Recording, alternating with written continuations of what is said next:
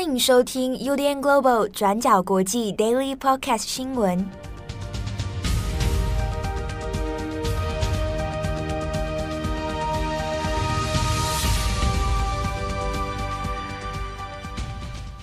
Hello，大家好，欢迎收听 UDN Global 转角国际 Daily Podcast 新闻。我是编辑七号，我是编辑佳琪。今天是二零二二年三月十七日，星期四。好，那今天来更新几则重大的国际新闻。第一条，我们还来看一下日本昨天深夜的地震哦。那日本在十六号的晚间，当地时间是十一点半左右，那在东北地区的宫城县、福岛县哦，都有发生震度，在日本是规模七点三到七点四的地震。好，那昨天深夜的时候，因为有收到各地的这个防灾通知哦，其实在第一时间的时候呢。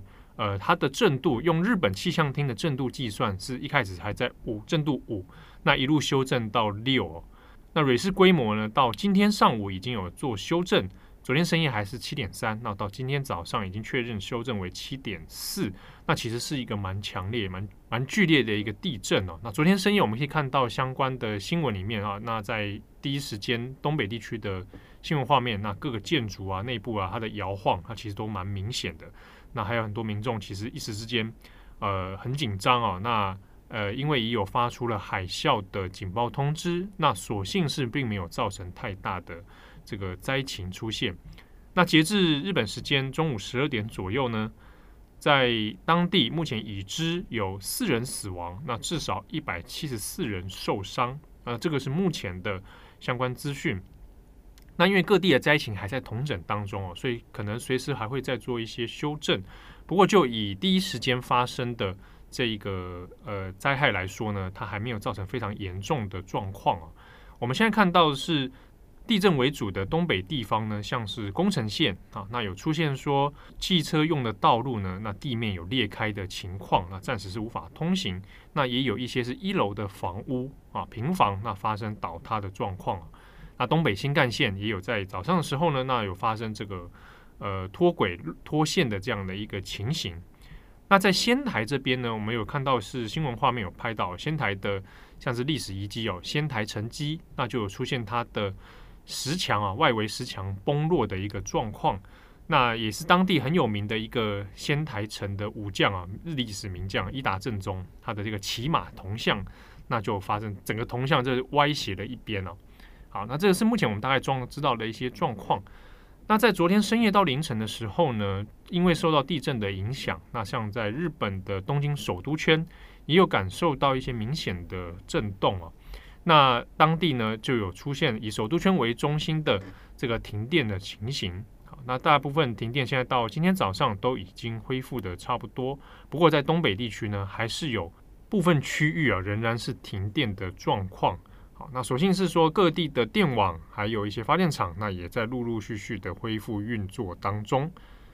好，那这个是目前我们已知的一些情形哦。那如果你是在刚好在人在东北地区的读者或者听友，那也要注意自己的人身安全。那我们这边也稍微补充一下，我们在相关的新闻上面会可能会看到日文的汉字里面写，比如这一次的地震，它会写是六强，六是数字的六，然后强弱的强哦。那这个是依据日本的气象厅震度等级，它是分成零到七这样的数字。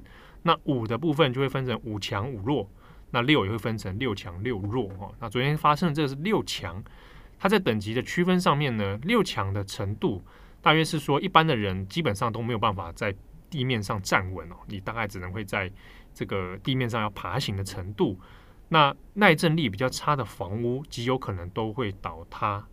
那同时，建筑物里面的像是呃天然气管啊，或者是水管，好、哦、有受损的极大可能。那部分地区也会面临电力中断的情形哦。这大概知道六强，那再往上一级就是到七了。好，那以上是这一次日本的相关新闻。那下面一则，我们来看一下乌克兰跟俄罗斯的情势。在昨天呢，乌克兰总统泽伦斯基他透过视讯的方式对美国国会发表了演说，他再一次呼吁美国为乌克兰提供更多的协助，其中呢就包括说重新再呼吁一次，美国是否有可能在乌克兰上空增加禁飞区，或者是不是能够提供更多的武器资源，还有对俄国提出更强烈的制裁。那在这一场演说当中呢，泽伦斯基他也引述了马丁路德金恩的话，那并且呢，他也在这场演说当中提到了一九四一年的珍珠港事件，还有二零零一年的九一一事件。那整个演说全文呢，其实也都有翻成英文，在网络上有还蛮多的报道啦。那我简单截录其中几个部分，他就是对美国国会的议员们说：“你们还记得珍珠港吗？一九四一年十二月七日，当你们的天空被飞机袭击时，一片漆黑。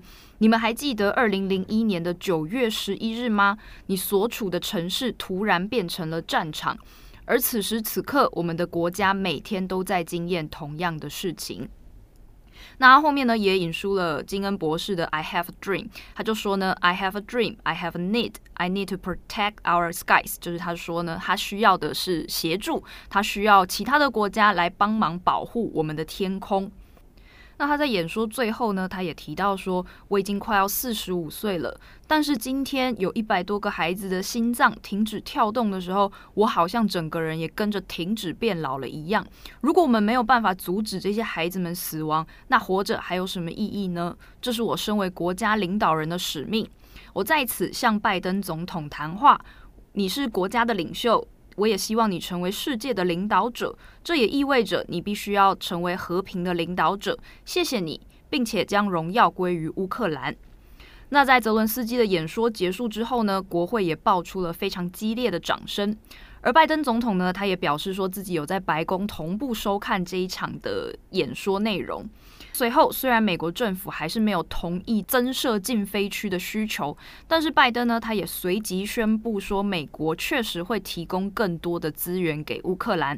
那根据白宫拟出的清单呢，其中包括八百套刺针防空系统、一百架无人机，还有超过两千万发的弹药啊、防弹衣、枪支等等的这一些武器资源哦。那总共总值呢是将近八亿美元的援助。那此外呢，拜登他也在另外一个场合，他在接受记者采访的时候提到呢，他认为普丁是一个战争罪犯，他直接说呢，he is a war criminal。那这也是截至目前为止，拜登他对俄罗斯所做出最强烈的谴责。好，那这边我们也延续来补充一下关于乌克兰和俄罗斯之间的谈判。好，那双方虽然说已经进行过了好几轮，但是过去。呃，俄方跟乌克兰方呢，那都没有取得相关的共识哦。好，那这一次倒是蛮特别的，是说乌克兰这边有说，哎，这个双方的谈判啊，有一些进展的可能。好，那俄罗斯方面也有同样讲出类似的话语哦。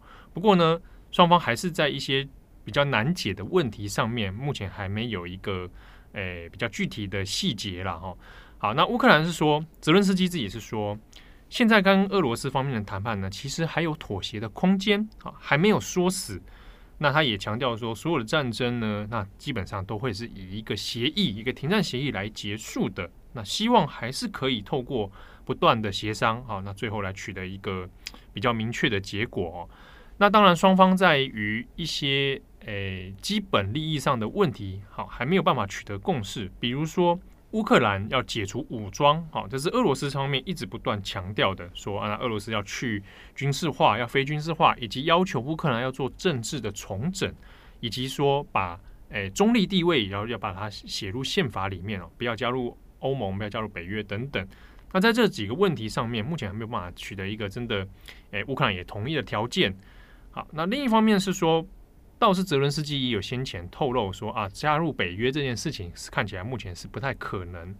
那这件事情的透露似乎一定程度上好像也对俄罗斯方面算是一个可以妥协的空间。好，当然后续情节怎么样还是不太晓得。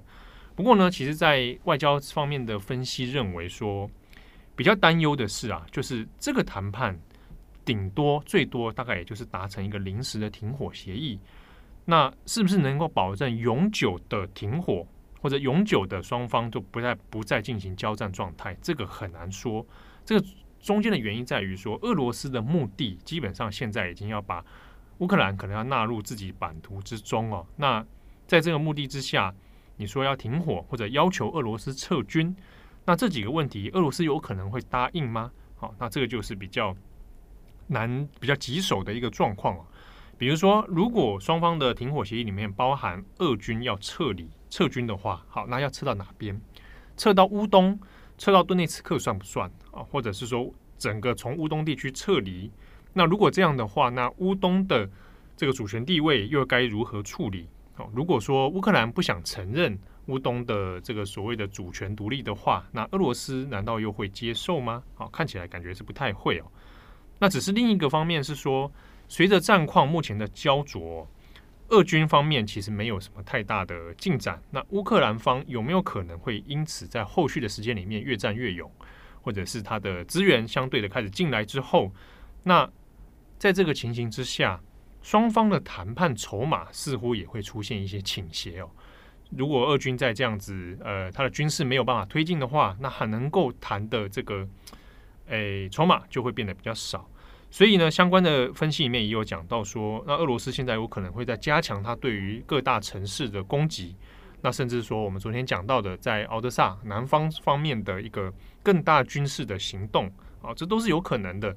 透过这样子更大规模的攻击呢，那来增加在谈判中的影响力啊，这是一点。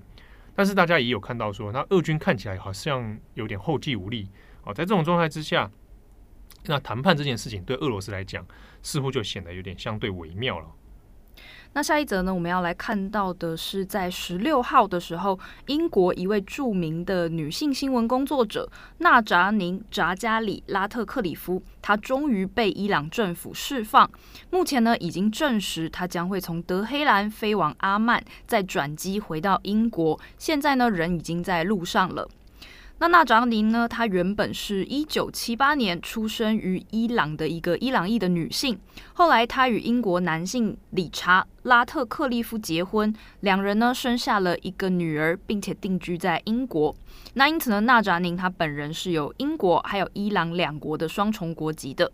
她与她的先生呢都在汤森路透基金会工作，她的丈夫是会计师，而纳扎宁本人呢则是新闻的项目经理。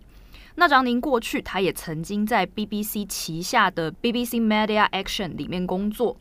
不过呢，就在二零一六年，当纳扎宁他带着只有一岁多的小女儿回到伊朗返乡过新年，就在他们过完这个假期，准备要回到英国家里的时候呢，他却在伊朗的机场遭到伊斯兰革命卫队逮捕。伊朗政府指控纳扎宁，他有散布宣传反对伊朗政府讯息的嫌疑，并且也指控他正在密谋推翻德黑兰政府。那与此同时呢，他的小女儿就被送到了外婆家去照顾，而纳扎宁他就从此被伊朗政府给囚禁了六年。在这期间呢，只有二零一八年的时候，他曾经被假释了三天，而他与他的家人，还有汤森路透基金会，也都完全的否认他们有任何想要推翻伊朗政权等等的这些指控。他们认为呢，伊朗政府的这些指控都是不实的内容。那也因此呢，纳扎宁他也被长年以来，他被视为是伊朗政府用来跟西方社会，尤其是英国作为谈判的一个人质。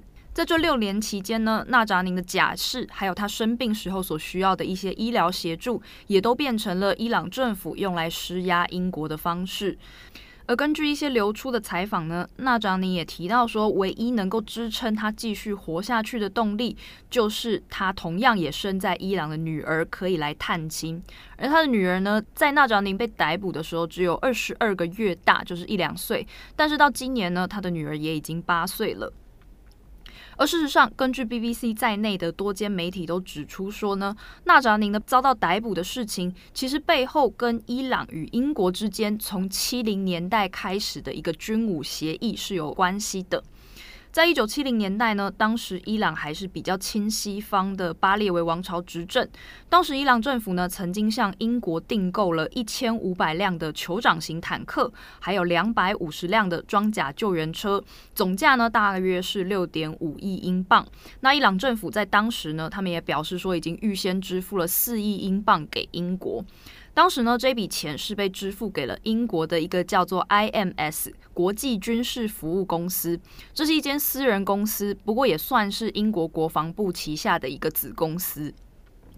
只不过呢，到了一九七九年的时候，伊朗碰上了伊斯兰革命，巴列维王朝被推翻，而荷梅尼呢，他就从法国回到了伊朗，建立了以什叶派为核心的伊朗伊斯兰共和国。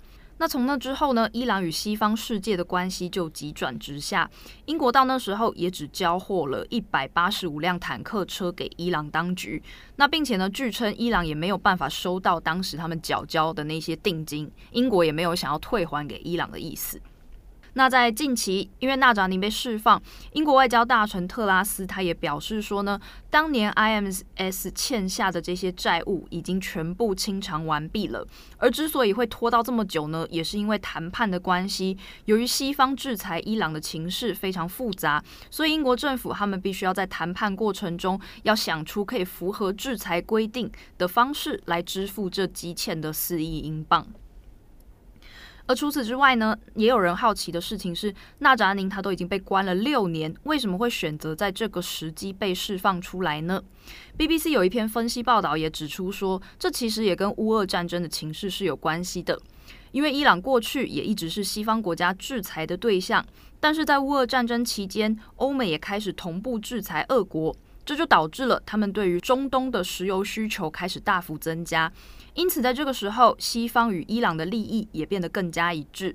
如果伊朗在这个时候释出善意的话，也许有机会可以换取西方的制裁解除。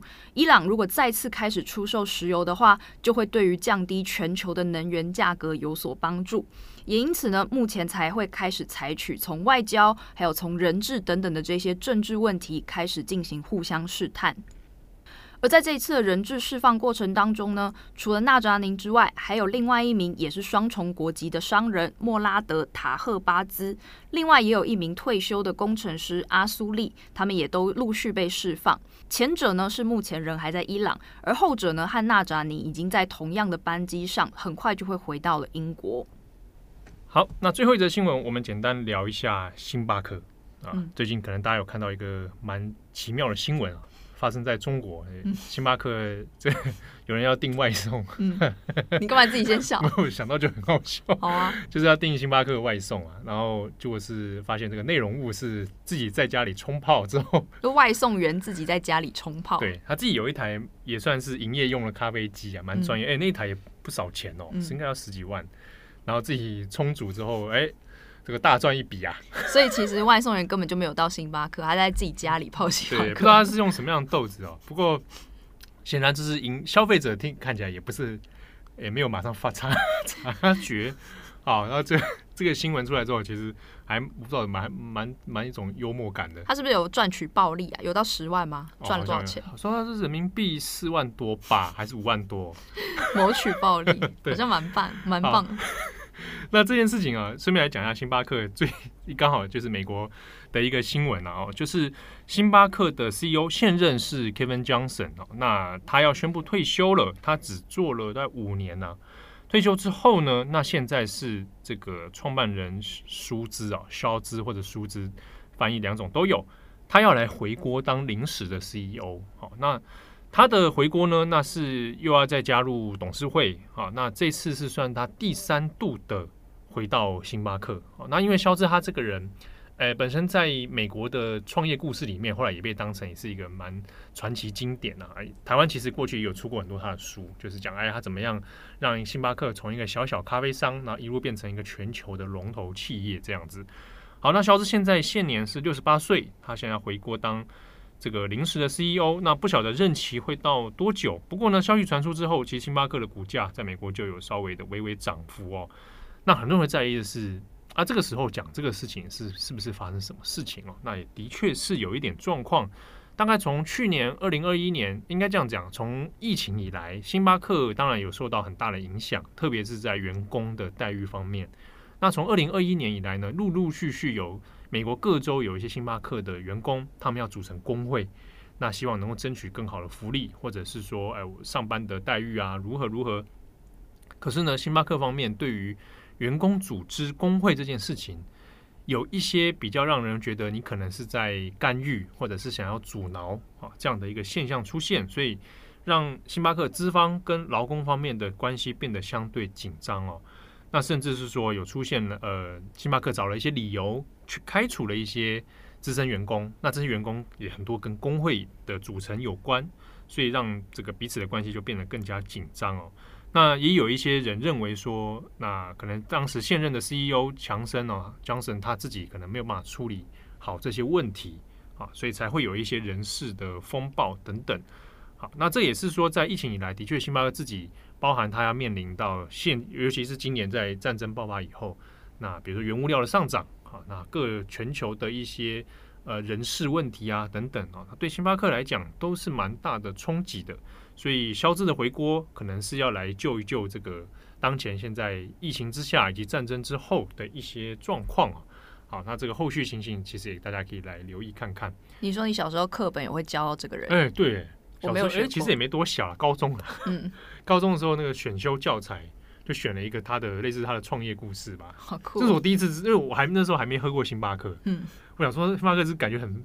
很 fancy，嗯，很贵，很贵，对啊，高中生哪会去喝这个？嗯、然后那时候看那个他的故事，所以对他印象深刻，而且因为他又犹太人，嗯，所以大家就会有联想啊，犹太人等于创业成功，等于很有钱，就会有这种刻板印象存在。哦、对啊，后来才台湾大概在九零到两千年前后有出他的传记，那你知道那时候很多商业杂志，嗯，超爱讲他的故事嘛，嗯、啊，星巴克如何全球攻略啊。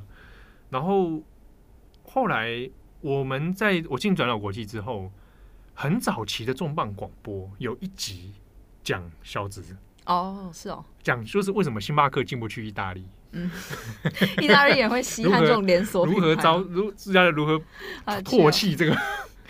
因为我自己美式企业，因为我自己有亲身体验，不是在意大利，是我在美国波士顿的时候去拜访一个意大利神意意大利籍的神父，嗯，然后那时候我们想说。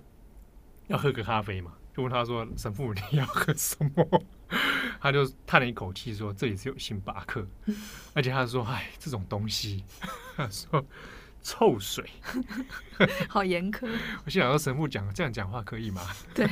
后来我们还是勉为其难去喝，他一边喝还是一边在那边摇头说：“这个东西不能喝。”他问我说：“你喝什么？”我说。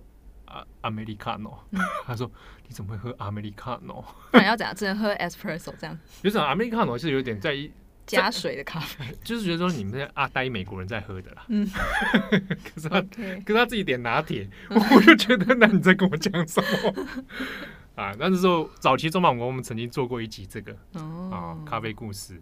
哎，突然讲多了，好，好，那祝福大家有美好的一天。我是编辑七号，我是佳琪，我们下次见喽，拜拜，拜拜。感谢你的收听，如果想知道更多资讯，请上网搜寻 UDN Global 转角国际。